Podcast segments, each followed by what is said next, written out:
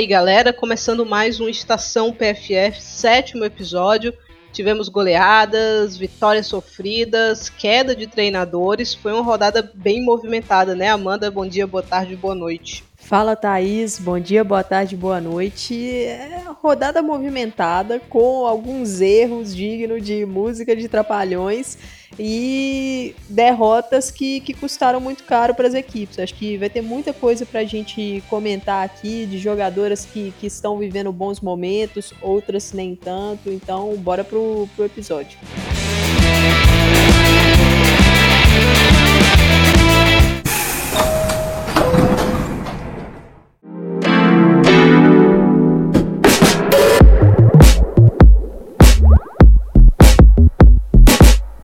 começando aqui pela Inglaterra, nós tivemos a sexta rodada, Chelsea venceu o Aston Villa 3 a 1, o Manchester City venceu o Liverpool por 2 a 1, o Reading venceu o Leicester também por 2 a 1, o Manchester United segue embalado e bateu o Everton por 3 a 0, o Tottenham arrasou o Brighton 8 a 0 e o Arsenal venceu o West Ham por 3 a 1. Qual o seu destaque dessa rodada, Amanda? Por onde que você quer começar é, destrinchando a FA e WSL? Ô Thaís, acho que a gente podia podia começar por esse jogo do Tottenham com Brighton. Porque é, foi um jogo para mim extremamente surpreendente. É, duas equipes que, que, assim, era um Brighton que começou muito mal o campeonato, mas o, o jogo contra o Chelsea eu fiquei com uma sensação de que o time poderia estar tá começando a querer evoluir. E um Tottenham que, que não tinha um começo de 2022, 2023, como foi na temporada passada.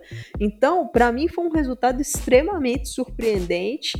É um Tottenham realmente arrasador, né? O, o primeiro gol foi um golaço de fora, batidinha de escanteio. A Molly Bartrip, ela pega de longe, faz um belo gol. E, e o Brighton, como foi sentindo, né, os gols? À medida que os gols foram acontecendo, parece que a equipe minguava cada vez mais é, uma boa atuação da Ashley Teve um momento que o, o Brighton tava largado em campo, né? Largado. Não, e assim, é, se a gente for pegar com, com rodadas iniciais, né? O, aquele jogo contra o Arsenal teve a circunstância da, da expulsão, mas achei que a equipe conseguiu se sustentar. Mas esse jogo contra o Tottenham me lembrou alguns momentos da partida contra o United, que foi levando um gol atrás do outro e parecia que, que a equipe estava desnorteada, completamente perdida. E, e o Tottenham não perdoou, né? Não perdoou, fez oito gols. É, uma boa atuação da Ashley Neville, ela que vem nessa temporada atuando um pouco mais avançada, né? Nos últimos anos, atuando como lateral direita. Nessa temporada a gente tem visto ela na segunda linha, ora pela direita, ora, ora pela esquerda. Nesse jogo ela passou muito tempo na esquerda, fez dois gols, deu duas assistências. Mas, assim, é um Brighton que muito decepcionante e acabou culminando num, num pedido de demissão, né, Thay? Exato, aí a treinadora Hope Powell pediu demissão. Ela estava há muito tempo no clube, né? Tava desde 2017 tá, trabalhando com o Brighton. A gente estava até conversando isso aqui em off, né, Amanda? Que você estava dizendo que acha difícil pensar o Brighton sem a Hope Powell, né? É, assim, a gente olha para o Brighton e associa imediatamente a imagem da Hope Powell, né? É uma treinadora, é uma figura, né, histórica lá na Inglaterra, é muito muito gabaritada, passou por seleção, tal, e, e assim, é, ela tem um papel muito importante no que é o Brighton hoje. Ela participou da construção dessa equipe, né? Ali é, construindo o elenco, passando por, por estruturação. Então, é, acho que se o Brighton hoje é um time ali que, que tá estabilizado, muito é por ela e vai ter dificuldade para encontrar um substituto ou uma substituta, até porque não, não estamos num mercado tão aquecido, né? É, e a gente viu é, declarações aí, né, do pessoal comentando que o Everton tinha procurado ela para assumir a equipe, né, também em algum momento, que ela já estava insatisfeita com o Bright é, na reposição das peças que acabaram saindo, né, não estava satisfeita também com quem saiu. Então, uma coisa que já vinha cozinhando há algum tempo, mas que não deixou de ser chocante. Exato, e, e agora é um nome que pode servir de sombra para outros, né, no mercado, porque é um nome pesado. A gente teve ainda nessa rodada o United, né? Acho que é legal a gente puxar aqui também o líder da competição, sem tomar gol, né? Seis rodadas, não tomou gol ainda. Uma vitória de autoridade para cima do Everton. O primeiro gol veio numa falha da defesa, né? Da equipe do Everton, da goleira, particularmente mas era um Everton que não conseguia chegar com tanto perigo assim. O United estava melhor, estava mais consistente na partida. E aí, para mim, assim, tem o dedo do treinador ao, ao contrário aqui nessa derrota é, do Everton, porque para mim o Brian Sorens matou as Toffs no intervalo, fez umas mudanças que eu não entendi o porquê, o que é que ele queria. Eu já não entendi o que é que ele queria com a Benson como a jogadora mais avançada, né? ela pressionando ali muito. Então, esse Everton meio que num um 3-4-3, né, Amanda, às vezes. Então, uma formação que já é um pouco mais ousada, mas ok. E aí você, quando você tem no banco a Snoeges, a Gil, que são jogadoras mais apropriadas para pressionar, é por que escolher a Benison para fazer esse papel, né? E aí ele tira a Benison no intervalo, é, só que ele matou o meio de campo, né? Será que não era mais inteligente ter botado ela para fazer outra coisa e ter adicionado ali as Noges, por exemplo? Então, fiquei na dúvida. Ele, em algum outro momento, tentou consertar isso. Ele viu que ele perdeu o meio, ele veio com a home guard, mas o Everton, de novo, me parece ser. Tem uma expressão na Espanha que o pessoal fala descafeinado, né? Parece uma equipe meio descafeinada, meio sem pegada. E eu acho isso complicado. Tem mais solidez defensiva do que já teve? Tem mas é um time que produz muito pouco ofensivamente. Eu acho isso, isso me chama muita atenção. Tanto que olhando para a tabela aqui, o Everton tem um dos piores ataques, né? Seis gols marcados só. Então é muito pouco. Olha, eu acho que esse é o ponto, a questão ofensiva, porque para mim o, o, início do Brian Sorensen no Everton ele é interessante defensivamente. Se a gente for ver o que foi a, é, a equipe das Toffs na temporada passada, era um arame liso. Né? E ac acredito que o Sorensen tem conseguido ali trazer um pouco mais de solidez quando essa marcação um pouco mais alta ela encaixa, ela traz muita dificuldade para o adversário. Já tinha sido assim contra o Chelsea, né? Quando conseguiu encaixar essa marcação mais alta. E nesse jogo contra o United, quando, quando compactou ali, subiu as suas linhas, é, tirando os espaços, trouxe muita dificuldade para a construção das Red Devils. O problema é quando recupera essa bola, o que fazer quando recupera a bola, né? E aí se a gente olha para o banco do Everton, tinha ali jogadoras é, interessantes para poder ditar ritmo, para poder dar um punch ofensivo maior. Você tinha uma Aurora Gale, você tinha uma Easy Christensen, é, a própria Snoys que você citou, a Gil. E, então, assim, acredito que falta ainda ao Sorensen um equilíbrio e às vezes até uma ousadia para colocar algumas jogadoras juntas, né, ao mesmo tempo e não tirar a Benison para colocar a Snoys, por exemplo. É a hora de dar esse próximo passo, né, Thaís? Porque é, é uma equipe que quando você olha para o elenco do Everton, você vê que o time pode mais, né?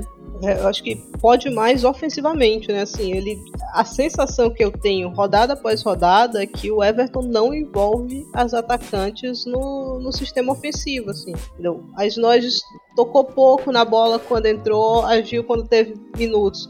Tocou pouco na bola também. Então é um time que sabe aquele momento de ocupar o campo do rival. Tudo bem que o, o Everton já teve alguns adversários complicados, mas é um time que sente dificuldade nisso, de empurrar o adversário, de ter um pouquinho mais de paciência com a bola. E vamos ver como é que ele se comporta desenvolvendo esse aspecto do jogo, né? Vai ter tempo agora, a gente tem uma, uma data FIFA se aproximando, né? Ele vai ter mais esse período para passar com o time.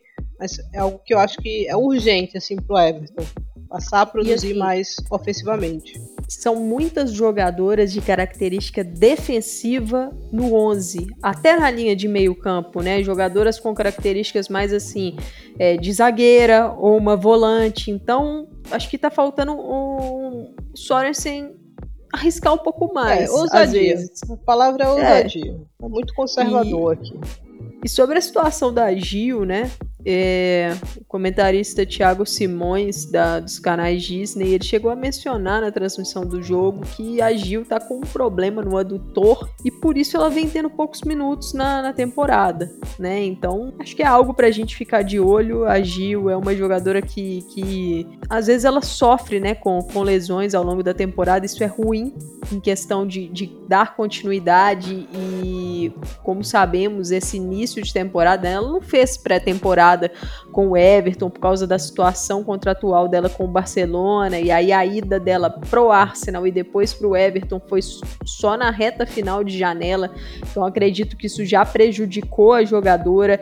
Ela que teve uma lesão durante a Copa América, então pode ser até um resquício disso, uhum. né? Então é uma situação para a gente ficar de olho, porque é estranho ela ter poucos minutos, vem entrando ali lá pelos 70, 75, nesse jogo contra o United, o jogo já estava perdido, ela nem entrou, né?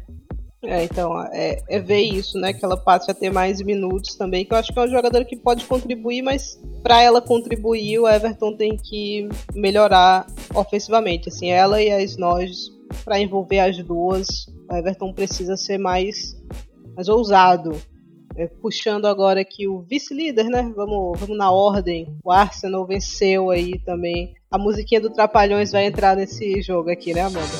Vai. a, a, a torcida Gunner sofreu nesse jogo e a equipe sofreu o seu primeiro gol no campeonato, né, Thaís? De que, de que maneira? De que maneira, assim, absurdo, né? O gol que o Arsenal tomou é o presente da defesa do Arsenal para o West Ham.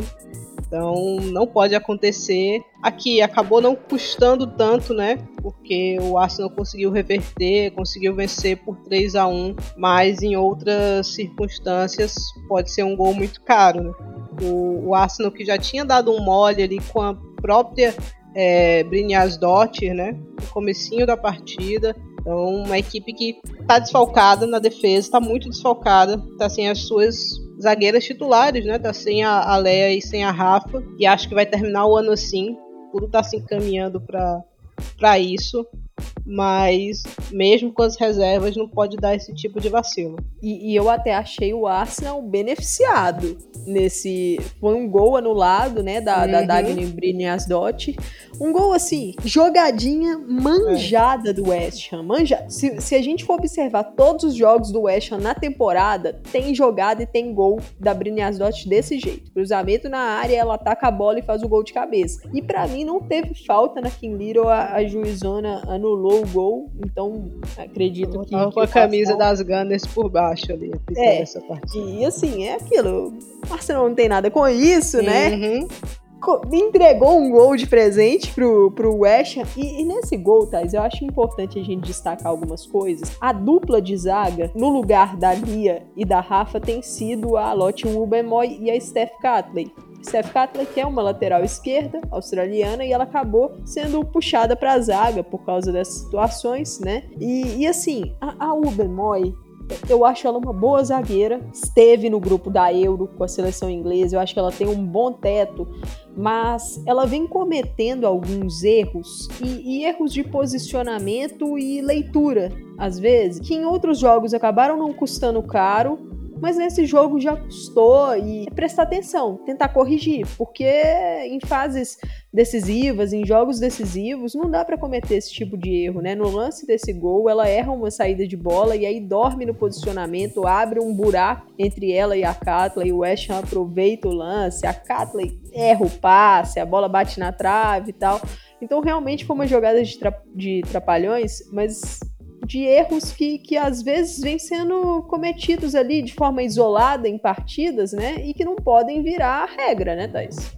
Não pode, não pode virar regra jamais. Isso é o terror do, do torcedor do Arsenal, né? No terror noturno ele tem pesadelo com, com essa jogada desse gol aqui do, do West Ham, só que acontecendo numa partida de Champions, né? Ah, tem um ponto aqui que a Amanda botou no roteiro, fila de desculpas para Jordan Nobbs, é isso mesmo, Amanda? Marcou dois gols aí, tem gente que Inclusive a gente, né? Inclusive Dona Cátia Valentim, que é uma, uma fã da Nobs, né? Não, assim, a, a, Jordan Nobbs é uma jogadora que as atuações dela, né, o desempenho, performance nos últimos anos, eles foram caindo muito pela condição física, né? Se machuca demais, então dificilmente tem sequência e isso acho que prejudicou a parte técnica dela. Mas vem aí de algumas entradas marcando gols e eu acho que isso vai dando confiança para a jogadora e nessa partida ela entra no lugar da Kim Little que saiu lesionada, então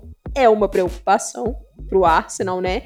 E a Nobs entra ali fazendo a mesma função da Little, como essa segunda volante, né? Segunda jogadora de meio campo, e eu acho que ela deu um dinamismo diferente ali, entrou ligada, entrou acelerando passes fez o gol de empate. Então, é, talvez, né, quem sabe, crescimento, renascimento de Jordan Nobbs, vamos ver. Foi chamada pela Sarina Wigman aí para a seleção inglesa. Vamos ver se, se dá uma guinada, né, Thaís? Mas acho que o torcedor Gunner, o que ele mais quer é pedir desculpa para Nobbs. Vamos esperar um pouquinho, né? Vamos, vamos esperar uma sequência aí um pouco mais longa para ver se dá para cravar essa ressurreição, porque eu acho difícil, mas nada é impossível, eu, eu né? Nada é Pela impossível. Pela condição física, eu acho uhum. difícil, né? Mas Aí tem um detalhe em relação a essa partida que Emidema no banco de novo, né? Entrou só os 71 minutos e hoje saiu a notícia, né? A gente está gravando isso na quarta-feira, dia 2 de novembro. Saiu a notícia que ela não estará contra o Leicester, né? E também não vai com a seleção holandesa para receber um descanso. Ela que está tendo um início de temporada complicado, né? Não só a nível de clube, mas a nível de seleção também. Ela que na Euro, quem estava acompanhando vai lembrar, acabou tendo Covid, né? Depois jogou 120 minutos contra a França, uma medida que eu acho temerária para dizer o mínimo, mas não é ela mesma, né? Não é aquela Viviane Miedema que a gente conhece, viu. E esse descanso aí talvez é uma tentativa de recuperá-la para a segunda parte da temporada, né, Amanda? Exato, e assim, eu torço muito para que ela, ela consiga descansar, ela consiga recuperar, porque tá estranho esse início de temporada dela. A gente percebe a postura, né, nos jogos, ela parece às vezes estar tá desconectada, parece faltar algo, né? Não é aquela jogadora que a gente acostumou a ver nos últimos anos pelo Arsenal, então, descanso merecido e, e é aquilo às vezes você dá ali um passo para trás, né? Não ir num jogo de seleção, não ir para uma partida do clube para poder se recuperar, recuperar fisicamente, recuperar mentalmente, para ir lá na frente, né? Dar dois para frente e, e, voltar ao seu nível. Então, tomara que ela consiga aí se recuperar. E, e, essa notícia dela sai também no mesmo dia que teve uma entrevista aí com a Hansen, né? E ela falando que ela, a Hansen, Carolina Graham Hansen, que teve um problema cardíaco, né? Na, na temporada passada e ela comentou que fisicamente ela estava apta, né? Para jogar, ela estava bem, mas ela estava cansada. Assim, mesmo para Euro, temporada longa, ela foi cansada, que esse pedido depois ela para ficar afastada um tempo da, da seleção norueguesa para se recuperar, né? Então a gente tem um calendário feminino às vezes que é muito exigente, eu acho, é, e a gente pode até entrar nesse detalhe depois em uma live, em algo desse tipo, né? Que tem uma competição a mais do que o masculino, né? Porque tem Olimpíada também, né? Com, com as seleções principais. Eu acho que isso é algo que precisaria ser revisto, na minha concepção eu tiraria as Olimpíadas, eu deixaria igual o masculino, sub-23, que eu acho que você precisa ter um, um, verão de pausa entre as competições. Não dá para você ficar é, jogando a quantidade que essas jogadoras vêm jogando é, nos últimos anos. Então, acho que é um momento para repensar esse, os Jogos Olímpicos.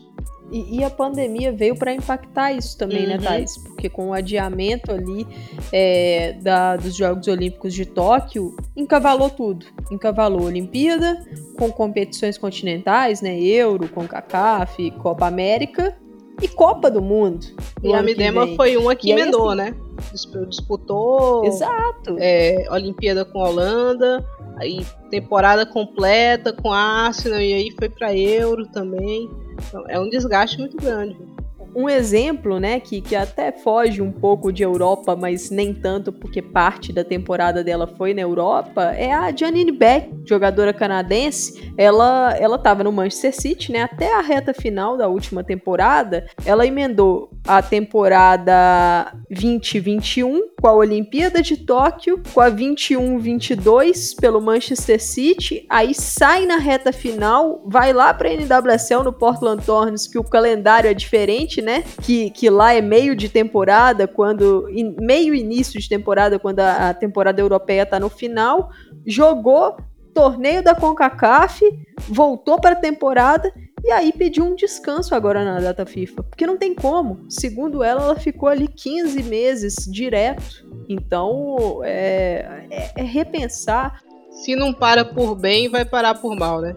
Exato, é a segurança dos atletas, é, é o bem-estar ali de todo mundo e também a qualidade do jogo, uhum. querendo ou não. Seguindo aqui no, no, nosso caminho de Inglaterra, o Chelsea venceu o Aston Villa 3 a 1 Destaque dessa partida é a Lauren James, não tem como ser outro, né? Marcou dois gols, deu uma assistência. Então, botei até um pontinho aqui. A defesa do Chelsea continua igual, mas o ataque vai ganhando peças importantes. Ela não marcou, mas eu gostei da participação dela ao longo de toda a partida, que foi da Pernilla Harder. Eu acho que, que o ataque do Chelsea ele tem algumas coisas interessantes, principalmente quando a construção da jogada se dá no lado esquerdo. O início de temporada da Guru Haiten é muito bom e ela tem assim, quando consegue se associações Haiten, Harder, Kerr, a jogada flui. E aí vem a James, que aparece do lado direito, mas fechando sempre pelo meio para buscar uma, uma finalização. Então acho que, que esse ataque está começando a se encontrar as movimentações. A Harder, ela, ela atuando como, como uma segunda atacante mesmo, atrás da Kerr, mas com muita liberdade para circular pelo campo, eu acho isso muito interessante, porque ela é muito perigosa nos movimentos para abrir espaço e ela é muito capacitada nos passes para encontrar a Kerr, por exemplo, em profundidade. E algumas jogadas aconteceram dessa forma. Mas se o ataque está começando a encontrar, eu acho que a defesa ainda, ainda falta muito, ainda falta equilíbrio. Essa utilização da, da Magdalena Eriksson como lateral esquerda, eu não sei se me agrada tanto. Eu acho que falta um pouco de, de velocidade de reação na cobertura. Esse gol do, do Aston Villa, todo mundo é. olhando, né? É, assim, uma marcação passiva, eu acho que falta cobertura. Por exemplo, nesse lance do gol do, do Aston Villa, a Millie Bright ficou sozinha no um contra um com a Rachel Daly. Não é o ideal. Não é o ideal. O atacante vem em velocidade, vai atacar a bola e vai chegar na frente.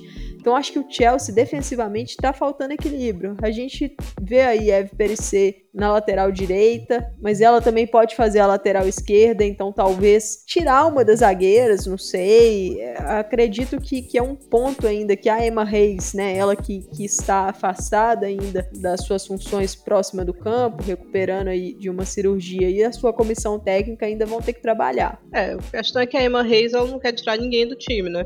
Ela quer jogar Exato. com a Harder, com a Kerr, com a James, com a Cuthbert, com a Hayten. Aí ela já teve que encaixar em gol aqui, né? Pra trazer um pouquinho mais de equilíbrio, mas aí também na defesa ela não quer tirar ninguém. Não dá, né? Alguém tem que sair aí pra esse time ficar um pouquinho mais sólido defensivamente, mas ela pode deixar para resolver esse problema aí depois que o Chelsea enfrentar o Real. Lá ela pode continuar como, como vem fazendo. Dois golaços da Lauren James, né? Um com cada perna, o segundo, então, é especialmente bonito. Quer marcando também importante para a sequência. Acho que uma coisa que chamou a atenção desse duelo é a questão da Hannah Hampton, né, Amanda? Que a gente soube aí nessa semana que ela foi deixa... não pediram que ela não fosse com a equipe para esse duelo contra o Chelsea.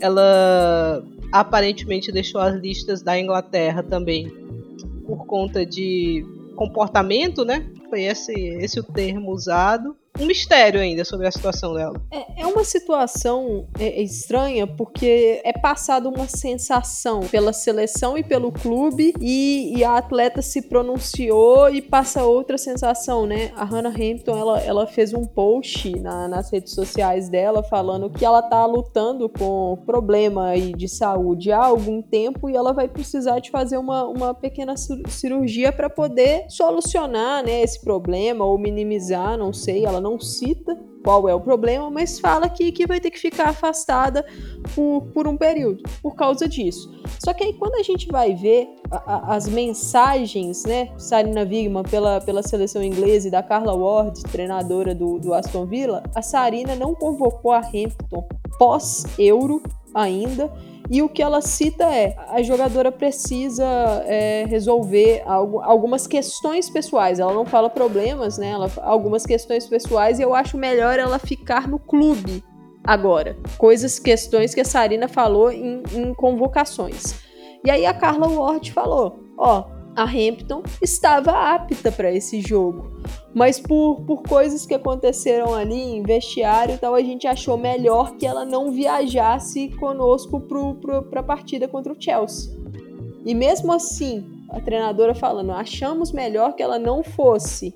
A Hampton foi por conta própria e esteve lá para torcer pela, pelas companheiras. Então é uma situação muito estranha.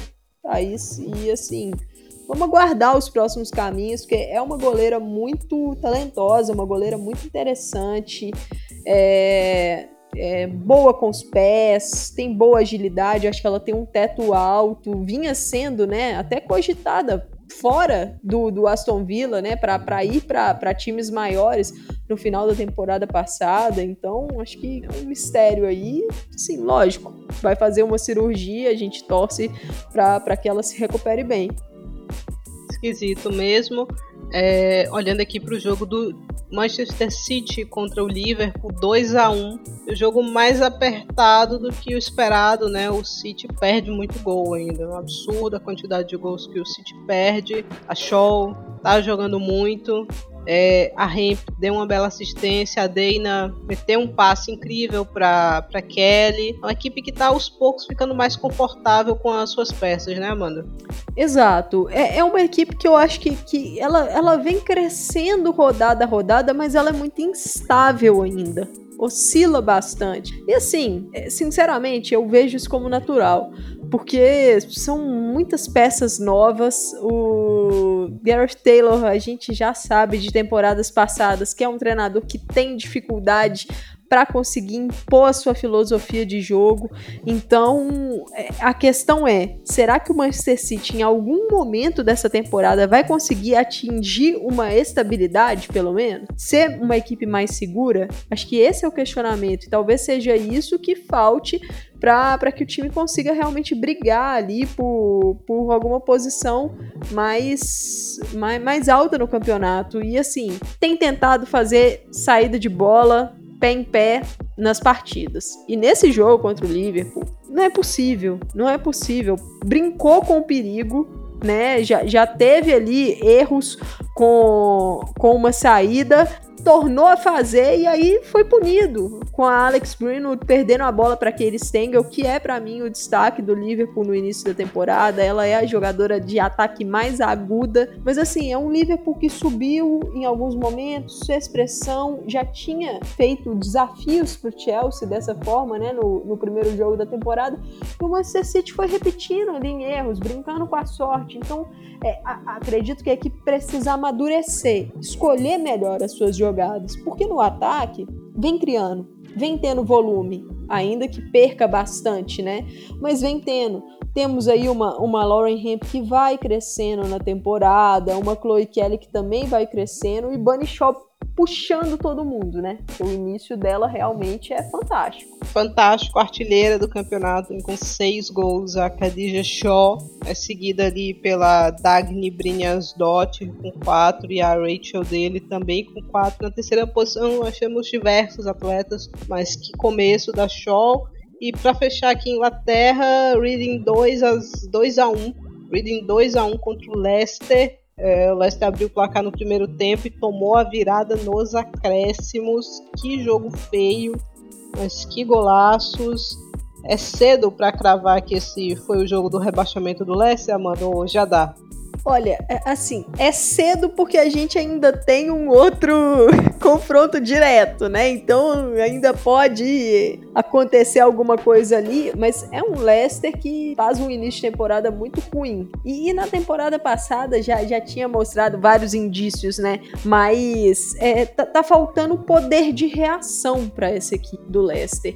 E com o placar ali, 1 a 0 na reta final do jogo, não, não pode sonhar em tomar um gol, que, que dirá dois do, do Reading. Era um jogo de, três, de seis pontos, desculpa, porque ambas as equipes ainda não tinham pontuado no campeonato, né?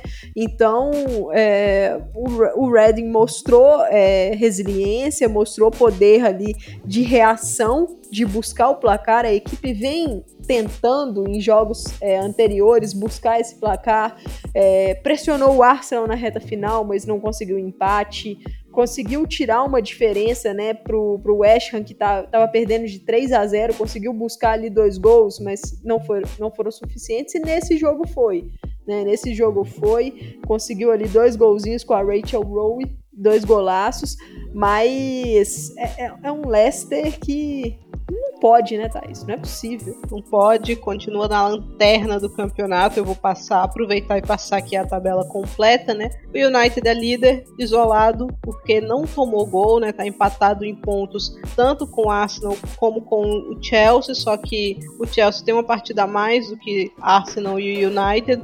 O Arsenal com esse golzinho que tomou, né? O gol dos trapalhões aí ajudou a deixar a equipe na, na, segunda colocação. Em quarto lugar vem o Manchester City com nove pontos, três vitórias seguidas, né? Então o City começando a dar aquela guinada.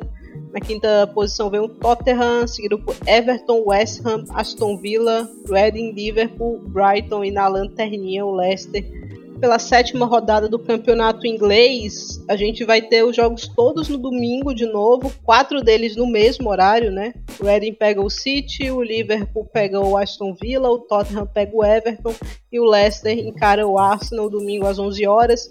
No domingo ao meio-dia, o West Ham enfrenta o Brighton e no domingo às 3h45, Manchester United e Chelsea é o principal jogo da rodada, sem dúvidas. Vamos para a Alemanha agora.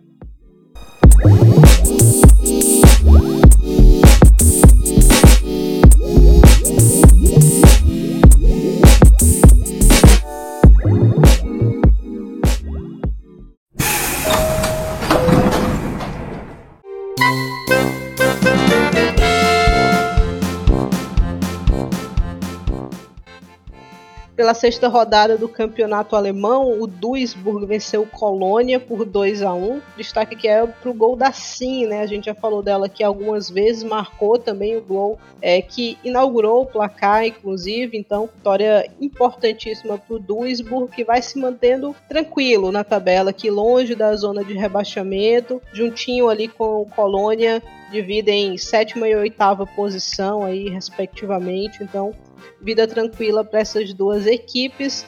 Nessa rodada a gente teve muitos gols, tivemos alguns resultados mais dilatados. Vamos com o primeiro deles aqui, Hoffenheim e Frankfurt, 3 a 3 uma loucura de jogo.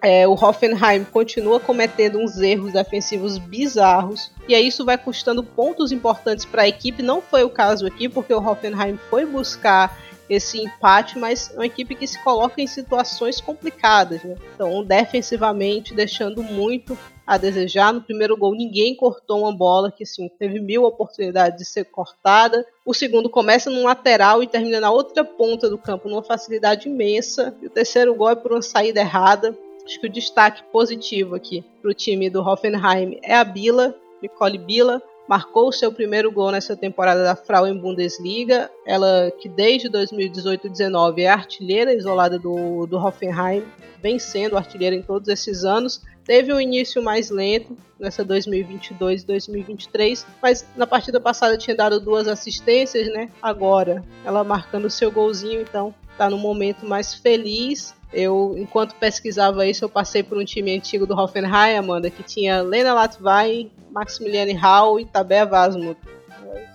Dava mal, alguma né? coisa. Dava pra alguma coisa esse time, né? e, e, assim, isso aí só mostra como Wolfsburg e Bayern de Munique conseguem pinçar é, jogadoras bem, né? ali. Né? Não, muito, muito bem. bem. E, e, assim, enquanto outros europeus acabam dormindo no ponto, né, Thaís? Exato. Então, os nomes que a gente fala aqui, vale a pena ficar muito atento. Um desses é a Nashueng, né? Fez dois golaços para empatar é, essa partida. O Frankfurt que virou ainda no primeiro tempo, vencendo de 3 a 1 e tomou 3 a 3 o segundo pela construção com a Gia Corley, com a Pauline Krumbiegel, é especial, são duas jovens promessas é, do futebol feminino. A Krumbiegel voltou a ser convocada, inclusive, para a seleção alemã. Então vale a pena ficar de olho nessa jogadora. E, e Thaís, a Caterina Nasha Weng, ela é uma jogadora austríaca e assim, ela é muito versátil, né? A gente já viu ela em jogando um pouco mais é, avançada no campo, então ela, ela permite isso ao, ao treinador, chega muito bem no, no campo de ataque. E sobre o Hoffenheim, impressionante, todo jogo do Hoffenheim é movimentado. É movimentado, a equipe tem boas peças para chegar no ataque, mas como você falou, defensivamente é muito insegura, porque comete erros bobos ali e, e jogando contra um Frankfurt que tem um poderio também bastante forte no ataque, não tem como cometer isso, né? A principal prova dessa instabilidade do Hoffenheim, Amanda, rapidinho, é que marcou 13 gols, somou 12. Tem um gol de saldo só. É, é, é, aquilo, ou é 3 a 3 ou é 3 a 2 a favor, 3 a 2 contra, não, não foge muito disso, né? E sobre o Frankfurt, uma coisa engraçada, assim, tava, tava pensando aqui agora e lembrando do nosso último episódio, né? Quando a gente destacou é, a Kleinhardt e a Nusken, que a Letícia Santos foi titular, né, na última, na rodada anterior, né, pela pela Freien Bundesliga e a gente até falou aqui, defensivamente a Letícia cometeu alguns erros e provavelmente o Frankfurt vai voltar com a Kleinhardt pela lateral direita e com a Nusken para a zaga. E foi exatamente isso que aconteceu nesse jogo, né? Voltou. Voltou é, não tem como, né, cara? Você vem com a lateral que dá duas assistências pro rival no jogo, é difícil você bancá-la na partida seguinte, né? Então, previsível essa mudança aí. Ainda dessa rodada a gente teve Bayern de Munique 3 a 1 para cima do MEP, mas foi um joguinho sofrido. A banda já tinha alertado para isso aqui no episódio passado. Uma partida bem chata para o Bayern que só foi conseguir abrir o placar 71 minutos, né, da partida. Então, só no segundo tempo, o Meppen vendeu muito caro essa derrota. É, o Bayern continua desperdiçando um caminhão de gols a cada rodada. Schuller e Kumagai, só elas perderam em cada uma um gol absurdo. O da Schuller não tinha nem goleira, cabeceou errado. É, as bávaras estavam modificadas, né? A Cat foi titular, Damianovic foi titular, Lohan foi titular também. Quem continua muito bem e não oscila tanto é Linda Dalma, né? Jogadaço no gol da Clara Bull. Um frangaço da Siger no gol da Cat, né? Protegida da Amanda aqui, se estreando é, como goleadora aí com, com o Bayern, super novinha. E tem uma dúvida aqui é se Maria Luísa Grosso falhou no gol, Amanda. Ela que foi é, heroína, né? No jogo da Champions, aqui eu fiquei com um pouco de dúvida, confesso é, é, foi uma bola em cima dela, né? E, e, assim, ficou com a sensação de que poderia ser uma bola defensável. Acho que ela errou um pouquinho o tempo ali é, de, de atacar a bola para tentar a defesa, né? Sei, é. Então, talvez uma pequena falha, né, no ah, lance. Aceitável, aceitável, aquele é, erro aceitável. Foi, foi, um bom chute, foi um bom chute da, da Maxut. E, e é um Bayer, Thaís, que, que assim, domina o jogo. E, e isso não, não aconteceu apenas nesse, nessa partida contra o Meppen. A gente tem visto na temporada isso com o Bayern. Acaba dominando as partidas, tendo o controle, chegando ali no terço final, mas é muito impreciso. ou em passe, ou em finalização. São, são jogadoras que, que acabam chegando na cara do gol e, e perdendo gols. E, então, assim, já passou da hora de, de começar a evoluir nesse ponto, né? Acho, acho que tá, tá complicado e uma coisa difícil pro Bayern tá sendo a questão das lesões. Perdeu algumas jogadoras que, que estavam em momentos muito bons. A Julia Guin estava muito bem na, na, temporada, acabou tendo uma lesão gravíssima, rompimento do ligamento cruzado anterior. A Sidney Loma entrando muito bem, dinâmica no meio, com boas assistências, sentiu o joelho. Aí a Lina Mago, que é outra que eu que assim, essa diferentemente acho que não, não tava num momento tão bom, mas é uma peça de rotação e quando você já tem ali desfalques faz a diferença, né? Ela teve uma lesão na face no, no jogo contra o Benfica pela Champions. Então tá tentando superar isso e acredito que, que precisará ir no mercado em janeiro. Tá faltando é, uma ponta mais incisiva nesse time. A Lohan é uma peça para jogar?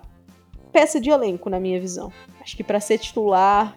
E tá pouco só a Boom. Eu acho que tá precisando ter mais variação. Ter alguém do outro lado também. tal. Então acho que o Bayern precisa pensar nisso. É, sobre a Cat. É, bem, uma jogadora muito jovem. Acho que o Bayern tá sabendo lançar, tá sabendo o timing de lançá-la faz esse gol, mas já vinha tendo boas atuações antes, com assistências, então acho que vale a gente ficar de olho nela. Mas é uma equipe que precisa melhorar. Por quê? Porque pela Champions, né, em novembro, vai ter um grande desafio, que é o Barcelona. E a gente já viu que, que contra o Wolfsburg, né, na, na última rodada, não, não, foi tão bem, né, Thaís? Então, nos grandes desafios, se já tá se complicando com times menores, é, acho que acender ali um sinalzinho amarelo, talvez. Tô curiosíssima para essa partida do Bayern com o Barcelona, pelos dois lados, né? Acho que é mais inteligente para o Bayern se preservar um pouquinho mais. Se ficar um jogo muito de trocação, eu acho que não é, não é bom para o Bayern, não, como não foi bom contra o Wolfsburg. É, seguindo aqui, a gente teve uma goleada do Freiburg para cima do Potsdam, 5 a 0, 5 gols no segundo tempo.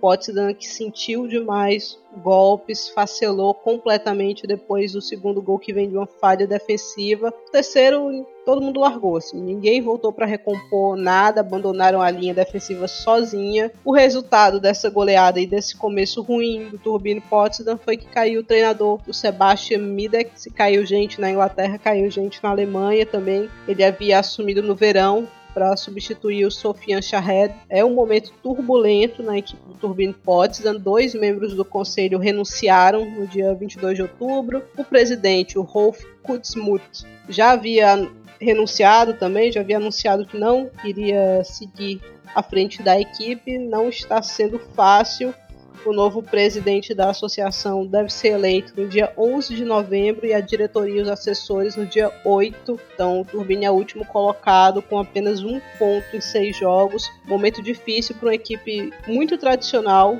vencedora, campeã de Champions, que teve uma temporada de 2021-22 muito boa, né? E terminou ali brigando por vaga na pré-Champions do ano seguinte. Então, agora está correndo risco de ser rebaixado. É terrível a novidade é que depois dessa partida foi anunciada a lista de convocação da seleção alemã e temos Janina Mind convocada, né, Amanda? Exato, né? Um prêmio pro, pro bom início de, de Frauen Bundesliga dela, marcando gols.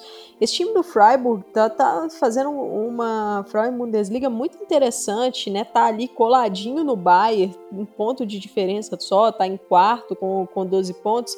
E, e é uma equipe que, que tem um bom sistema ofensivo. A, gente percebe, pelo menos analisando, dinâmica, são, são jogadoras que trabalham bem a bola com velocidade, com associação. Então, válido a gente ficar de olho e, e é uma Frauen Bundesliga que, que tá bem competitiva, né? É, é, assim, a gente falou isso no, no episódio passado, que por ser um campeonato de difícil acesso para assistir os jogos, às vezes a gente não dá tanto valor, mas são, são jogos muito competitivos, são, são equipes ali que conseguem trazer desafios, e, e esse time do Freiburg, sinceramente, antes de, de acompanhar com mais afinco mesmo as outras equipes nessa temporada, eu não, nem conhecia tanto. E, e nesse ano, assistindo, vendo, Fomley, boa jogadora, é, que, que Muita você jogadora boa, né?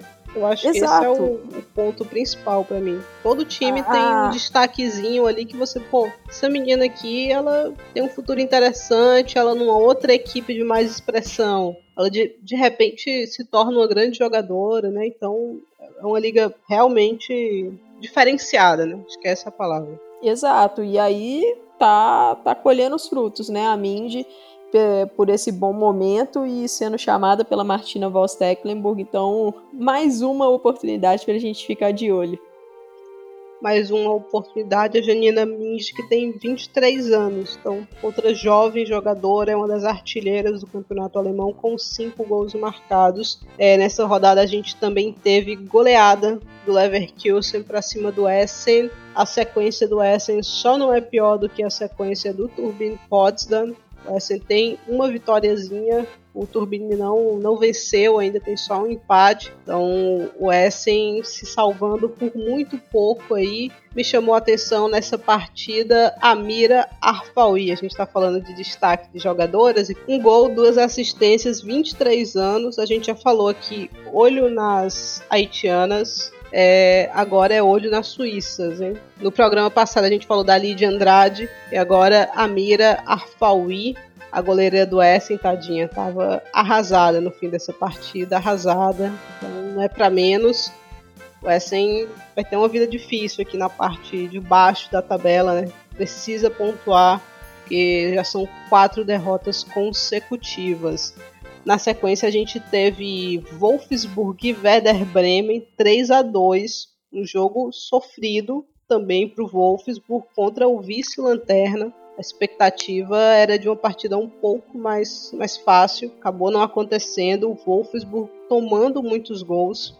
E acho que esse é o detalhe para mim. Isso preocupa não para essas partidas, porque nelas o normal é que o Wolfsburg termine ganhando, né? encontre um jeito de vencer. Mas para os grandes duelos da temporada, não pode vacilar assim. A gente vem de uma rodada anterior que contra o Bayern, o Wolfsburg também deu muito espaço. Então é um detalhe que o Wolfsburg para mim é uma equipe melhor essa temporada do que foi na temporada anterior, mas defensivamente segue devendo. O detalhe é que a Hegerin aí tá próxima, né, de ter condições de fazer partidas completas pelo Wolfsburg. Eu acho que isso vai ser um adicional muito importante para a defesa da equipe. Com certeza, Thaís. E assim, é, o, o, primeiro gol do Werder Bremen, eu achei um golaço. A, a Dickmann, ela, ela antecipa a Hendrick e faz uma finalização no cantinho da front sem chance.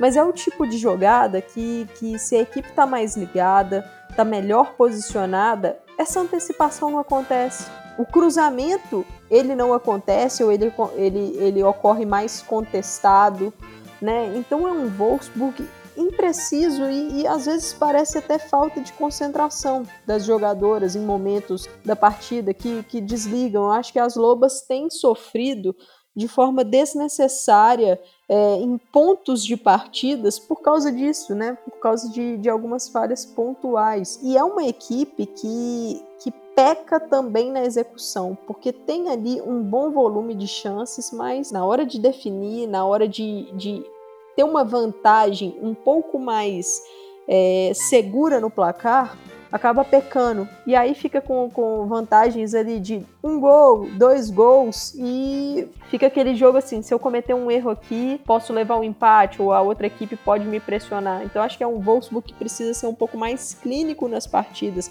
No ataque e ter mais atenção na defesa, melhorar esse posicionamento, tentar compactar um pouco mais as linhas para sofrer menos em momentos do jogo. Não que, que tenha é, sofrido risco de derrota em várias partidas. Não, pouquíssimas vezes ali.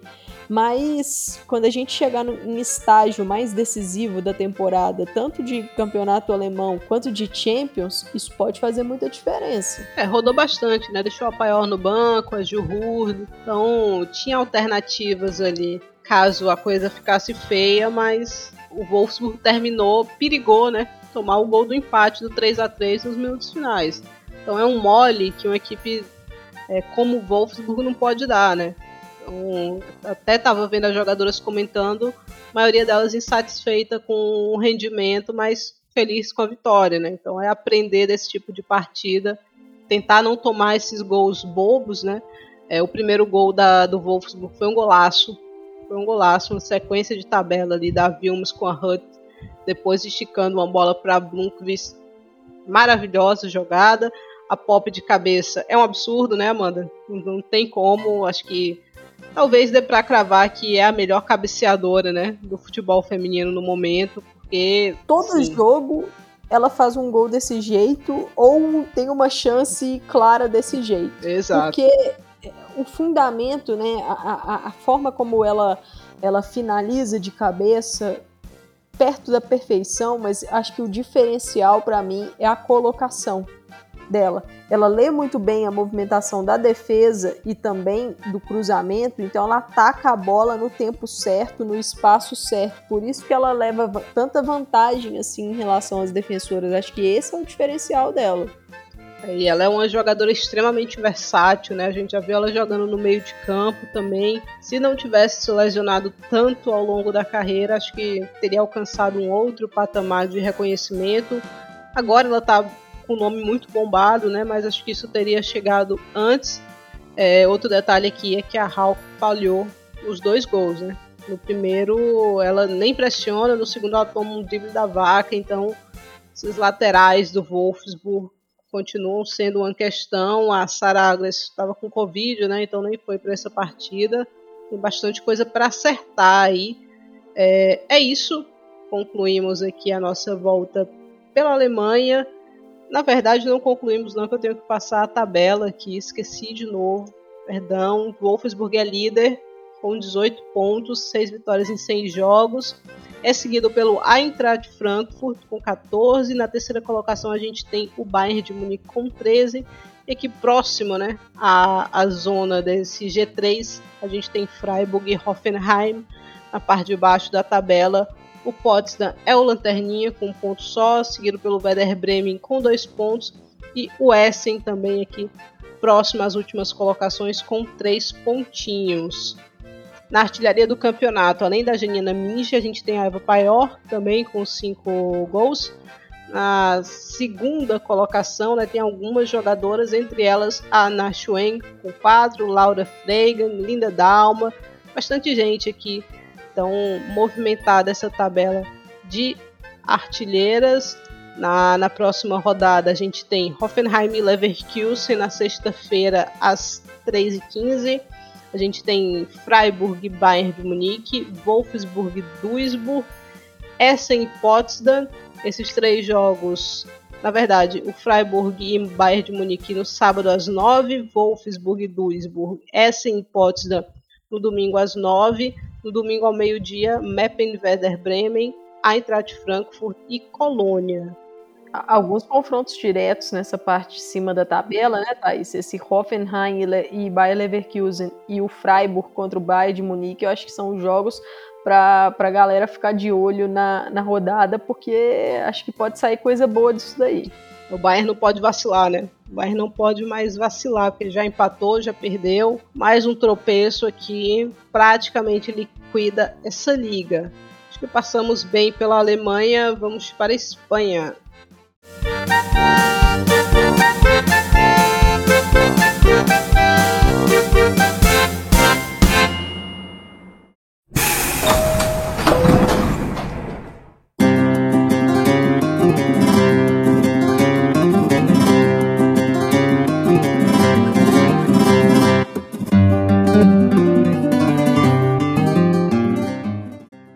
Na Espanha tem uma curiosidade nessa semana, porque a gente teve rodada no fim de semana, tivemos a sétima rodada acontecendo, E no meio da semana a gente teve a primeira rodada, né? Os jogos de recuperação. Tivemos alguns na terça, outros na quarta e teremos ainda amanhã alguns na quinta-feira. Então vou passar aqui um pouco dos dois resultados. A gente teve o Atlético de Madrid vencendo o Atlético Bilbao por 4 a 1. Essa vitória deixou o Atlético na segunda colocação, mas as colchoneiras empataram no meio da semana contra a Real Sociedade e caíram uma posição. Em sete jogos são dois empates e uma derrota sem enfrentar Barcelona e Real Madrid. Acho que isso preocupa um pouquinho pelo lado do Atlético.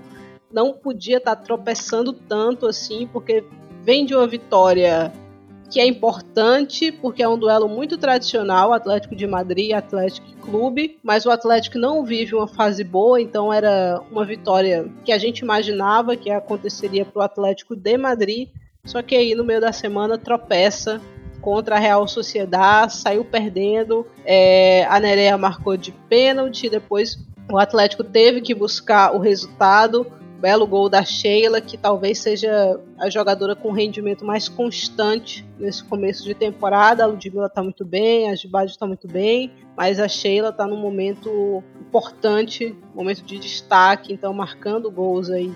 Um Atlético que está vacilando mais do que poderia vacilar na minha concepção. O destaque é que a Ludmilla marcou dois gols contra o Atlético Bilbao, né? Dois gols bem bonitos, especialmente o primeiro. Então a brasileira vivendo uma fase goleadora, né? Ela que é a artilheira do campeonato espanhol no momento, com seis gols marcados.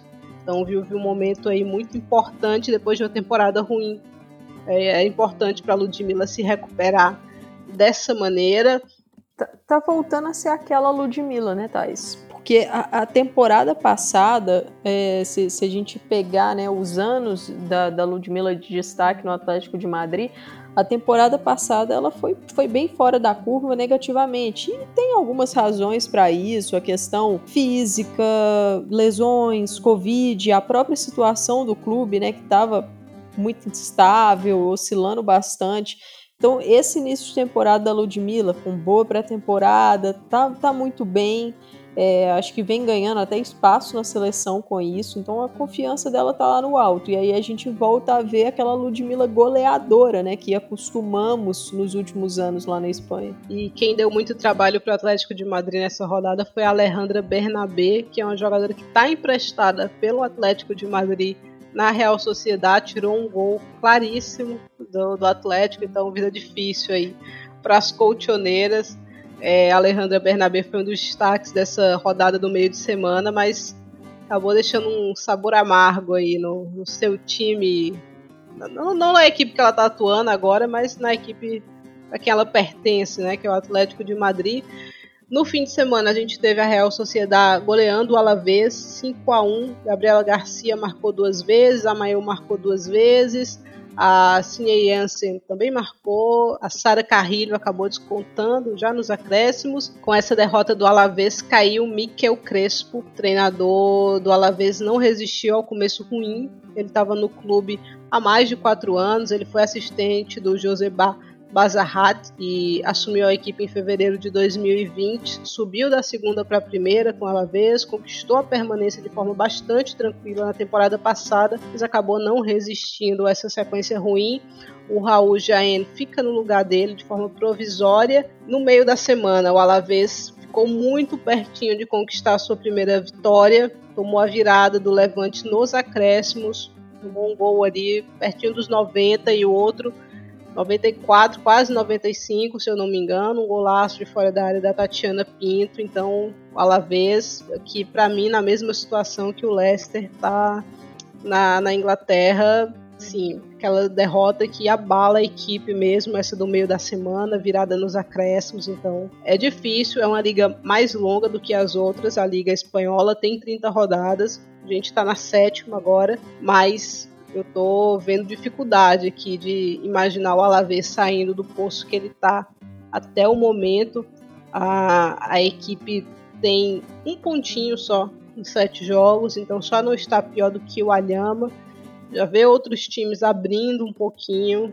Então a situação do Alavés é bastante complicada. Quem não sabe o que é a situação complicada é Madrid CFF outra vitória, 2 a 0 contra o Granadilha Tenerife na rodada do fim de semana, com Danange e Ana Gonzalez. Excelente começo da equipe da Maria Pri, que venceu também no meio da semana. Daqui a pouco eu comento mais. Quem começou mal foi o time do José Herrera, o Granadilha Tenerife. Vem há alguns anos, terminando sempre na parte de cima da tabela, competindo muito bem, dando trabalho para a maioria das equipes, mas Nessa temporada a coisa não começou bem, não vai bem. A gente vê um Granadilha mais na parte de baixo da tabela, nem La Palmeira, que é a casa do Granadilha Tenerife, tem salvado no meio da semana. Eles perderam para o Atlético em casa. Foi a primeira vez que o Atlético Bilbao venceu jogando na casa do Granadilha Tenerife. Então é um começo muito difícil. A equipe perdeu peças importantes, né, como era Martin Preto, que é de longe quem eles mais sentem falta.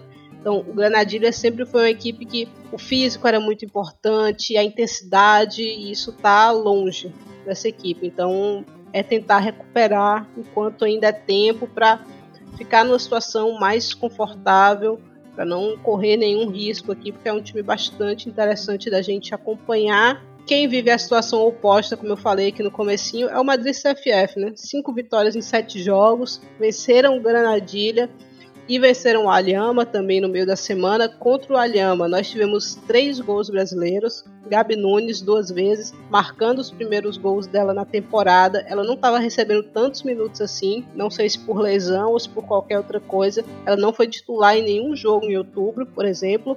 Mas nessa partida começou, marcou dois gols muito importantes para ela, para dar essa confiança.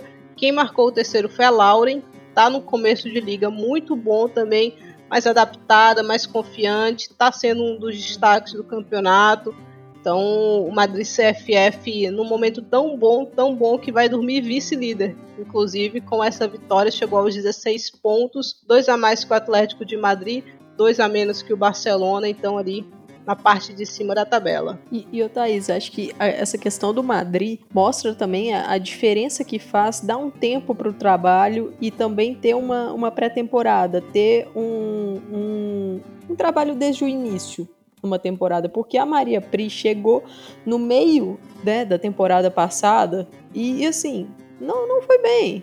A, gente olhava para a equipe do Madrid e falava assim: nossa, Maria Pri teve tanto sucesso aí na, na Espanha, mas não, não tá dando liga. E aí começa agora fez ali, montou o time, saíram algumas jogadoras, chegaram outras jogadoras e acho que tem jogado bem. É, eu tenho visto alguns jogos do Madrid e assim é, é bom de ver o jogo, é bom de e, e isso para mim faz muita diferença e tá, tá incomodando e é aquilo com alguns tropeços ali na, na primeira Iberdrola, a equipe já chega, como você falou, na vice-liderança, num momento que, que você tem um ataque muito confiante, a Kundanange jogando bem, aí Gabi Nunes, tomara que, que consiga aí se recuperar, né? Então, é, vale a gente ficar de olho nesse Madrid e ver se vai conseguir sustentar né, esse momento. É, acho que a chave é isso.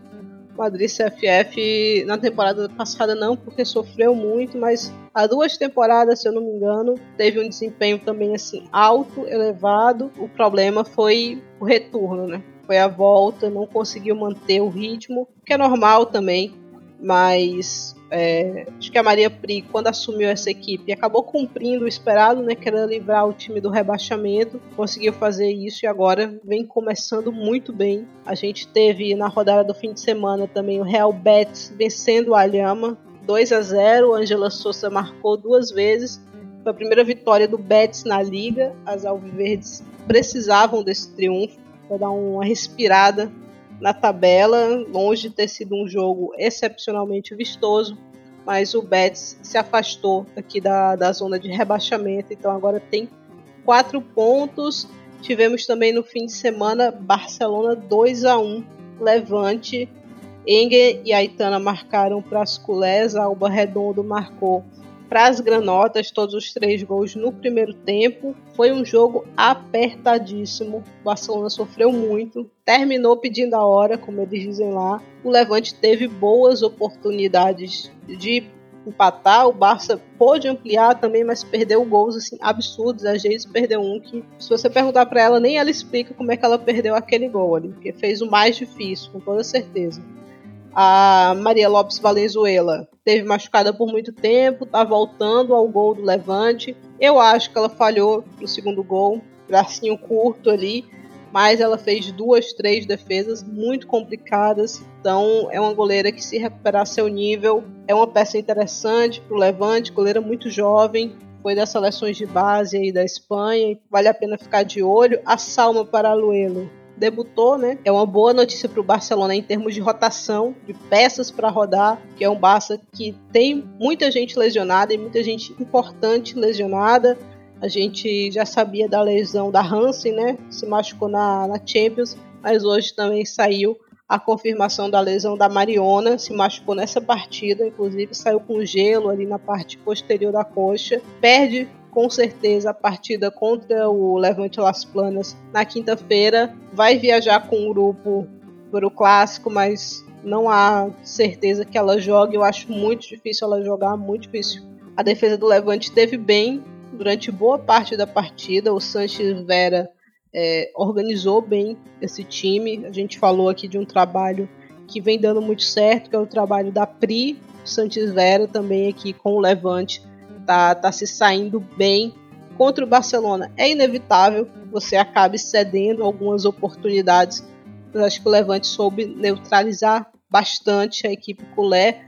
O que me chamou a atenção nesse jogo foram os minutos finais, porque o Barcelona estava sem gás para contra-atacar, para matar a partida. A Ochoala entrou sem confiança nenhuma, assim, nenhuma, nem para correr, nem para encarar adversário. Teve um lance que ela parou o contra-ataque. Poderia ter pegado a bola, poderia ter encarado, poderia ter corrido, provavelmente teria vencido na velocidade. Não fez e para mim assim acendeu um, uma luz amarela imediata, porque foi o, o sinal ali que ela tá num momento de confiança baixíssimo. É um momento difícil para ela que tinha começado a temporada passada muito bem Dessa vez foi o contrário. As culés terminaram tomando um calor absurdo. O Levante acabou o jogo dentro da área do Barcelona, tendo boas opções de marcar o gol do empate, acabou não acontecendo, mas é uma partida que eu acho que deixou o torcedor do Barcelona bastante preocupado, tendo em consideração o mês de novembro que vem aí. Pode ser perigoso, é um mês que abre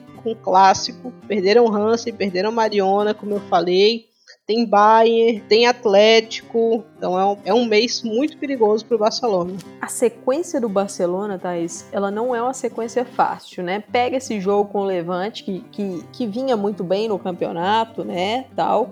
Aí tem um Levante Las Planas, já é o clássico, com o Real Madrid.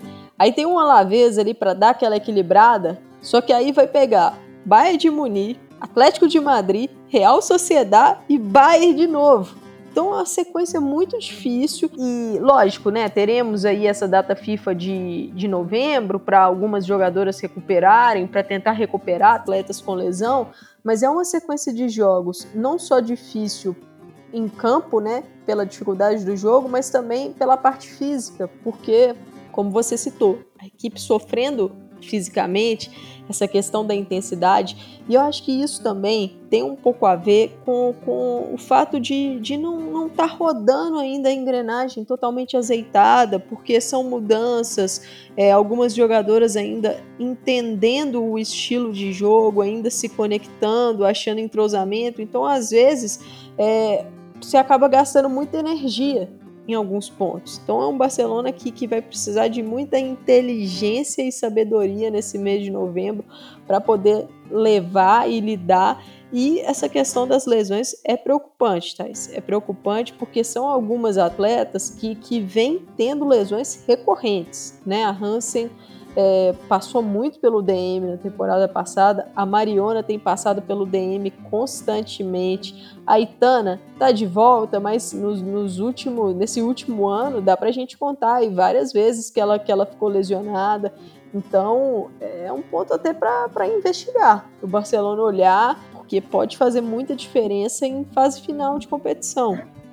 É, eu acho que prova disso, dessa preocupação do, do Barcelona, é que provavelmente vai levar a Vicky para o clássico, né? Vicky Lopes chegou agora do Mundial Sub-17, ganhou dois dias de folga, se eu não me engano, aí, segundo o Jonathan Giraldes, mas talvez no fim de semana ela viaje com a equipe. Então, o Barcelona tá, tá preocupado. É, o Levante, o Barcelona, como eu falei, vai jogar contra o Levante Las Palmas depois tem um clássico. Obviamente que tá todo mundo pensando nessa partida. Já o Levante, o Levante de Valência, ele já jogou, venceu o Alavés de forma agônica, empate e virada nos acréscimos. Então o Levante continua também ali na parte de cima da tabela. O Sporting Elva, na rodada do fim de semana, venceu o Levante Las Planas 2 a 1 são esses os jogos que o Sport Elva tem que vencer para continuar na primeira divisão. Foi efetivo nas oportunidades que teve. A goleira Mercinik teve muito bem, contou com sorte em algumas ocasiões, porque o Levante Las Planas martelou. No meio da semana, o Sport ainda arrancou um pontinho nos acréscimos contra o Sevilha. O Sevilha teve duas jogadoras expulsas nesse, nesse jogo. E aí o Sport Elva foi lá e beliscou Dois excelentes resultados que deixam a Zonubenses aí na décima colocação, seis pontos de vantagem, sete pontos de vantagem, se eu não me engano, sete pontos de vantagem é, em relação a quem está dentro da zona de rebaixamento. O Levante Las Planas é outro que segue tranquilo também, os dois estão com oito pontos aqui, juntinhos na nona e na décima colocação, respectivamente. Então, aqui seguiu tudo tranquilo. O Villarreal empatou em 1 a 1 contra o Valência. O Valência está na parte de cima da tabela. Poderia estar melhor se não oscilasse tanto. Valência empata muito mas eu acho que está numa posição que condiz com o futebol apresentado, sétima colocação, venceram no meio da semana o Betis por 3 a 0, poderia até ter vencido por mais. Para quem sofreu tanto no ano passado, esse começo é bem interessante do Valência, é uma equipe renovada, muitas caras novas, muitos atletas jovens. Não é o caso do Villarreal, só uma vitória e um empate em seis jogos até agora. A sorte do Submarino Amarelo nessa temporada é que eu acho que tem gente pior que ele. Alavés e a Lama ali estão se arrastando. Então o Villarreal vai ficando aqui fora da zona de rebaixamento, mas precisa de atenção. Tudo está mostrando que o time vai brigar de novo contra o rebaixamento. Temporada passada, acho que foi até a penúltima rodada, se eu não me engano, que o Villarreal estava correndo o risco de ser rebaixado. Então parece que vai nesse mesmo caminho. Fechando a rodada do fim de semana, a gente teve o Real Madrid vencendo o Sevilha 2 a 0 Rocio Galves aos 65 e depois Alwir marcou o segundo nos acréscimos. Uma partida que foi relativamente tranquila. O Real amassou o Sevilha na primeira etapa, mas ficou faltando gol. Só apareceu no segundo tempo. Rocio de cabeça no escanteio que a Tereza bateu. É um gol importante, que o Real tem marcado pouco de bola parada. Então é interessante melhorar nesse aspecto. Não matou o jogo, isso é um pouquinho preocupante. A Misa teve que fazer ali duas, três boas defesas mas não dá para dizer que o time sofreu muito. Os acréscimos, ao ir foi lá, ampliou um bonito gol. Se tivesse jogado um pouquinho mais simples, poderia ter marcado antes esse segundo gol, mas ainda assim tá valendo, tá contando. Na quinta-feira, o Real enfrenta o Villarreal, porém a expectativa tá toda no clássico do domingo. Casa cheia, ingressos esgotados, todo mundo curioso para ver esse jogo. O que é que você acha que vai acontecer aí, Amanda? Ô, Thaís, antes de falar o que eu acho que vai acontecer, você já aceitou Caroline Weir no seu coração? Não, não, essa batalha é perdida, mas vou dizer aqui que toda rodada ela deixa a marca dela e é um gol bonito e não é possível, Thaís. Tadinha da Wii, né? Porque toda vez ela, ela, Todo mês que passa, ela bota, pô, mais um mês aqui no Real, muito feliz, não sei o quê. Pô, a bichinha tava no City maltratada, né, cara? Chegou aqui, só felicidade. tava querendo liberdade. Olha, sobre essa questão do clássico, talvez o jogo mais importante pro, pro Real Madrid em termos de, de ânimo, talvez. Porque se tem um momento para tentar vencer o Barcelona, é esse. É, é um Real que começa bem a temporada, que, que vai ficando mais sólido, ainda que tenha coisas para corrigir, isso aí é fato para mim. Mas a gente vê um Barcelona passando por instabilidades em partidas, né? Tendo dificuldades em alguns momentos é, ora no primeiro tempo, ora no final do jogo. É, as lesões também prejudicam, às vezes está tá faltando sintonia ainda, né, das jogadoras novas com as jogadoras que já estão aí há mais tempo. Então é um Real que, que já vinha apresentando performances competitivas contra o rival nos jogos de, da temporada passada e agora, quem sabe, pode tentar uma vitória num ambiente favorável, casa cheia, como você falou, Thaís. É, só que eu quero, quero ver é, a equipe fazer uma performance equilibrada, competitiva e equilibrada. Aquele jogo contra o Manchester City, talvez, né, seja aí o exemplo para a gente de atuação que beira a perfeição, vamos dizer assim, do Real. Mas em jogos da Champions, né, dessa fase de grupos, no caso, é, vi uma equipe com um bom plano de jogo defensivo ali contra, contra o PSG, mas sem conseguir atacar tanto. Então fica o questionamento: vai conseguir fazer uma partida sólida defensivamente? Porque contra o Barcelona isso é vital. A gente sabe a qualidade das armas que o Barça tem para poder envolver o adversário, para poder decidir. E também vai conseguir incomodar, vai conseguir capitalizar, porque as chances que tiver precisa marcar, até para servir, lógico, como vantagem no placar, mas também como pressão para o outro lado. Né? Então, é, acho que é uma partida também para a gente ver o crescimento, o amadurecimento dessa equipe. E, e acho que, que, a tendência é que seja um jogo equilibrado. Eu estou esperando um jogão, para falar a verdade, estou bem ansiosa. E aí, antes de saber é, sua opinião sobre esse jogo, eu queria te fazer uma pergunta. Qual seria a sua dupla de zaga para esse jogo, Thais? Ai, Amanda, você é muito canalha, isso sim. É, minha dupla uma de zaga. Uma pergunta vital. Uma pergunta vital. A minha seria Ivana e Rocio, mas eu acho que ele vai de Rocio e Kathleen. Pelo, pelo que a gente tem visto, eu acho que ele vai de Rocio e Kathleen.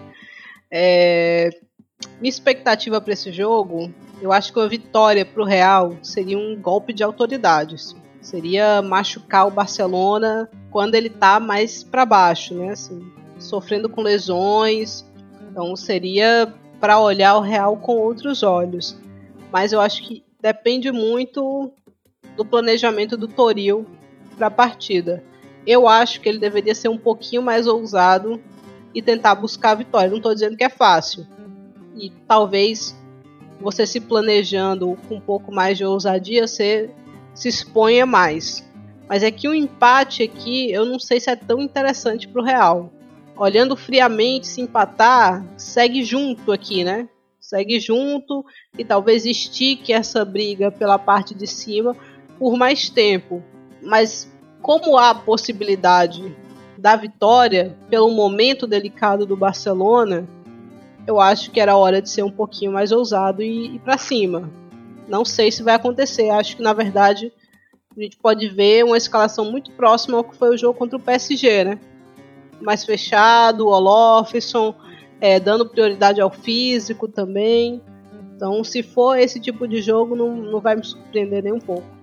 Sobre essa questão, Thaís, olhando a tabela, né, é, é um campeonato espanhol que, que a gente acostumou nas últimas temporadas de ver um Barcelona completamente absoluto, é, vencendo aí todos os jogos, e o Barcelona está 100% no campeonato ainda, né, mas é, algumas dificuldades estão acontecendo, né, desempenho, sofrendo algumas pressões em momentos de partidas contra adversários, então eu acho que o Real, que talvez sonhasse ali com uma vaga de Champions, mas de forma tranquila esse ano, nesse início de temporada, da forma como as coisas estão acontecendo, dá até para sonhar em encostar no Barcelona, né? Só que é o que você falou, é a questão da estratégia. De, de, de, de, acho que dar o bote na hora certa. Vamos ver se Alberto Toril vai querer fazer isso como a Amanda falou, o Barcelona segue líder né, com 18 pontos. Na segunda colocação, a gente tem o Madrid CFF com 16. Na terceira, o Atlético de Madrid com 14. Rondando a área aqui, a gente tem o Levante e o Real Madrid. Lembrando que o Real tem dois jogos a menos, né? Joga amanhã na quinta, assim como o Barcelona. Ainda tem um jogo atrasado contra o Granadilha Tenerife. Na parte de baixo da tabela, A gente tem o Alhama, não pontuou ainda, grandes chances de ser uma equipe rebaixada nessa temporada. E tem o Alavés, também 15ª colocação, só um pontinho próximo aqui à zona da degola, a gente tem Vila Real e Real Betis, cada um com quatro pontos. Olhando para as estatísticas do campeonato, Ludmilla é artilheira, com seis gols marcados. Na vice-artilharia nós temos cinco jogadoras, Alba Redondo, Amayu Sarieg e Rachel Kundanandi. Na terceira colocação tem um monte de gente aqui, mais o I, Jace, Mayra Ramírez, Ana Franco, Angela Souza, todo mundo com quatro gols. Na próxima rodada, como eu falei, Real e Barcelona jogam na quinta-feira. Real joga contra o Villarreal e o Barcelona visita o Levante Las Planas, na verdade. E aí, na oitava rodada, no fim de semana, a gente tem no sábado Real Sociedad e Madrid CFF às 8 horas da manhã. Também às 8, Valência e Atlético Bilbao. No sábado ao meio-dia, Atlético de Madrid e Alhama. No sábado às 2h15, Levante Esporte Uelva. No domingo, às 8 horas da manhã, Granadilha Tenerife Alavés, Villarreal e Betis. No domingo ao meio-dia, Sevilha e Levante Las Planas. E no domingo, às duas horas da tarde, Real Madrid e Barcelona. Acho que passamos bem pela Espanha, vamos para a França.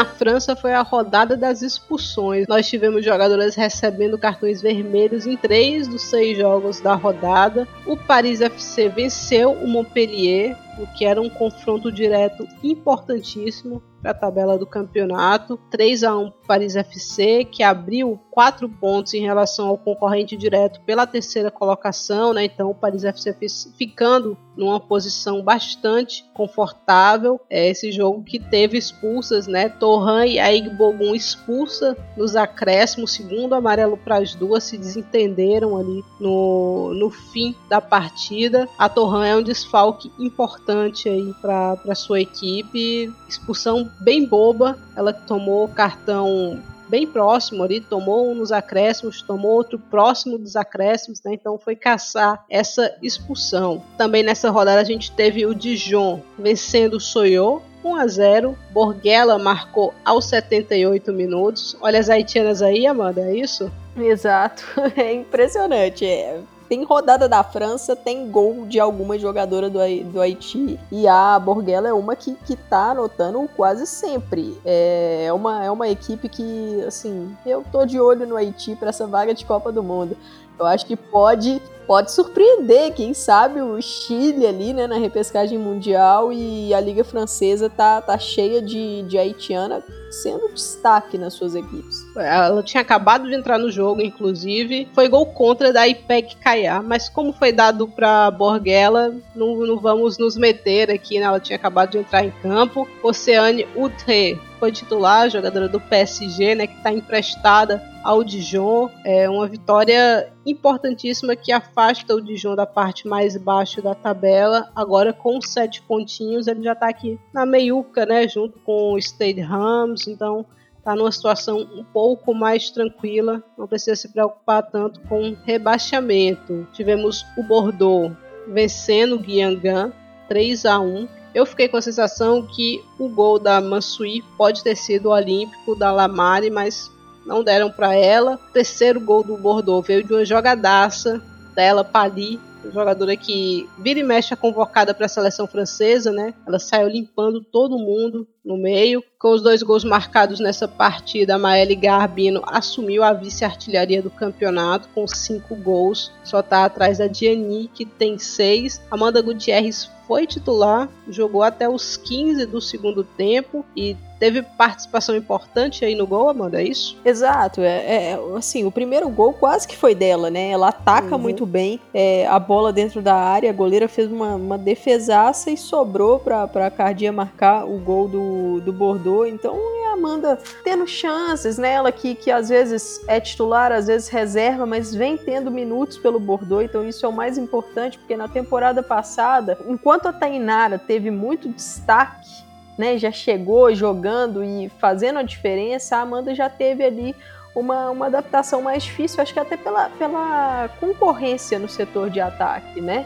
E agora, tendo aí pelo menos aí seis, sete meses já de Bordeaux, mais adaptada ao clube também, ao estilo de jogo, acho que ela vem ganhando mais espaço e isso só tem a abrir os caminhos para ela e torcer para que ela consiga deixar o golzinho dela nas próximas rodadas. Na sequência, nós tivemos Le Havre 2 a 1 contra o Rodé. Laura Rueda marcou duas vezes, Inês Barrier descontou. Já não dava mais tempo de buscar virada. Me chamou a atenção nessa partida foi a expulsão da Silke Demeyer foi expulso aos 75 minutos e tomou o segundo amarelo por aplaudir a árbitra, Amanda. Fazia tempo que eu não via uma expulsão por aplauso, mas é, é sempre importante aí, tá, tá recuperando esse foi, momento.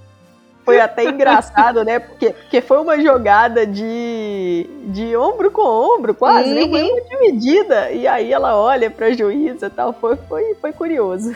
Ficou indignada e aplaudiu a árbitra e foi expulsa mais uma assistência aí para Alienadin, jogadora bastante interessante aí, já teve com a França, não é tão novinha, né? 28 anos, mas tem tido boas participações. Na sequência a gente teve o PSG vencendo o Stade Ham, Gianni duas vezes, né? Dois gols de cabeça, uma assistência para Cascarino e outra para Baltimore. A Gayoru começou no banco finalmente, ganhou um descanso aí. A Kiram Howie titular, rodou um pouco mais a defesa, né? Mas é um sistema defensivo que ainda não inspira grande segurança, né, mano? Ah, assim, é, o PSG a, às vezes leva algumas jogadas de, de contra-ataque porque desperdiça a bola em, em, pontos perigosos do jogo, em erros de passe e tal, e ainda não encontrou um equilíbrio ali, né? A gente tem a, a Jean-François fazendo essa jogadora um pouco mais de contenção no meio, mas acho que falta ainda equilíbrio em coberturas. Às vezes ela fica muito sozinha e, e é muito espaço para ela conseguir varrer. As jogadoras adversárias, né? Isso, isso não foi é, uma algo específico apenas desse jogo contra o Ram. Em outras partidas a gente já viu, às vezes, chegam cara a cara com a linha de zaga do PSG. E, e outro ponto que, que eu acho que mata a torcida do coração são os golpes de vista da Sara Burradi. É impressionante. Todo jogo. E assim, as adversárias já perceberam que a Burradi tem algumas dificuldades em chutes de longa distância e estão chutando mesmo. Algumas já conseguiram fazer gol nela dessa forma. E ela continua fazendo os golpes de vista. Às vezes a bola bate no travessão, às vezes sai por pouco. Então é, é pra torcida pegar no terço, Thais. Tá? O espírito jovem, Amanda. A pessoa vai envelhecendo, mas o espírito tem que continuar jovem aí, a borradita nessa. É, do Mornay de volta, né? Meio que do Mornay de volta. Voltou a ser titular, ela já havia recebido minutos na partida anterior. Ela foi indicada ao prêmio de melhor jogadora da temporada no último campeonato francês. Não levou. Quem levou foi a marfinense, a Rosemande Coassi mas a do Mornay acabou levando o prêmio Next Gen da Gol, então uma jogadora importantíssima para esse Stade Rams. Então vamos esperamos que, que ela volte aí é, em grande estilo, né? Olho nas haitianas, né, Amanda? Essa acima de todas as outras. Essa é para ficar de olho mesmo e assim, repito, não consigo entender como não foram buscá-la lá no, no Rams essa temporada, nessa janela, né, no caso. E aí, fechando a rodada de campeonato francês, Lyon e Fleury. Lyon suando sangue para vencer o Fleury. Renard de cabeça, quem mais, né? Nos acréscimos. E olha que o Lyon jogou com uma mais por muito tempo. A Rosemonde Coassi, que eu falei há pouco, ela foi expulsa com 25 minutos, né? Tomou uma amarela aos 14 e outro aos 25, né? Difícil defender, mas um Lyon que tremeu, né? tremeu nessa partida. É, teve o destaque aí para Vanessa Gilles, que foi titular. O golzinho veio com a belíssima assistência da Rora, mas foi um gol extremamente sofrido.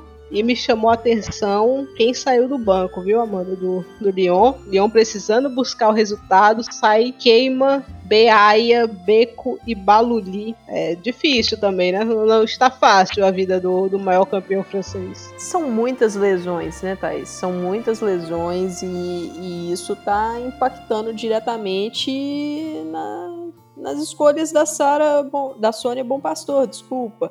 E para essa partida já não teve disponível a Eugenie Le Sommer, sem, sem motivo divulgado, né, a ausência dela. Então, Selma Baixa saiu lesionada no jogo da Champions. Tem a Damares Egurola que, que ela informou, né, que não foi tão grave a lesão dela quanto imaginavam, né, mas sem divulgar ali quanto tempo ficará de fora, mas a gente fica feliz de, de não ter sido tão grave, né? Então é, é um Lyon que, que tá complicado montar esse 11 e ter peças que façam diferença vindo do banco, porque são jogadoras muito jovens, então é natural oscilação, natural às vezes sentir um peso. E eu achei um jogo bem decepcionante, muito por, pelo fato de ficar tanto tempo com uma jogadora a mais, né? A, a expulsão da Coaci foi com 25 minutos do primeiro tempo. E, e, foi um Lyon muito previsível na hora de, de construir suas jogadas, é, pecando no terço final, perdendo ali algum, algumas oportunidades claras. E o gol sai naquela jogada Lyon, né, Thaís? Quantas vezes a gente não já viu é, o time buscar empate ou buscar vitória nos últimos minutos com bola levantada para Renar cabecear? Então foi o gol Lyon daquilo, não tá dando nada certo hoje, vamos mandar Renar para a área e cruzar a bola para ela. Mas eu acho pouco ainda. Assim, entendo é, os problemas físicos, é, profundidade de elenco, fica difícil essas questões, mas tinha ali um 11 qualificado do meio para frente, né? Você tem a Horan, você tem a Henri, você tem Van você tem Cascarino, você tem Malar, Brum também. Então, dava para produzir mais. Né? É, vira, eu acho vira que... e mexe, o Lyon tem uma partida assim, um campeonato francês, né? Eu lembro que um ano foi o Dijon, que deu muito trabalho. Mas é meio cedo, né? Assim, às vezes essa partida meio difícil, ela vem num gramado complicado ou numa semana complicada. Não foi exatamente o caso aqui, né? Exato. E assim, o que preocupa, Thaís, é que, lógico, venceu aí no, no, no, campeonato, as partidas anteriores, tal, tá liderando 100%, mas não foram atuações que, que encheram os olhos. Então, essa sequência, esse desempenho vai acendendo ali um sinalzinho de alerta, né? Tem jogadora para voltar, então isso traz aí é, um fôlego, mas é, é uma temporada que a Sônia Bom Pastor não está conseguindo aquele momento, né? Aquele impacto como foi na passada. É, eu acho que a gente até recebeu a notícia nesse meio de semana que Marozan, Carpenter, a Mel Machi voltaram a treinar com o grupo, né? Mas acho que a preocupação do torcedor do Lyon é que talvez essas voltas fiquem um pouco tarde demais o Lyon que não tem uma situação confortável na Champions, eu acho que vai classificar, mas não pode vacilar, né? Não pode vacilar, precisa de vitórias importantes. Então, os jogos muito provavelmente serão difíceis.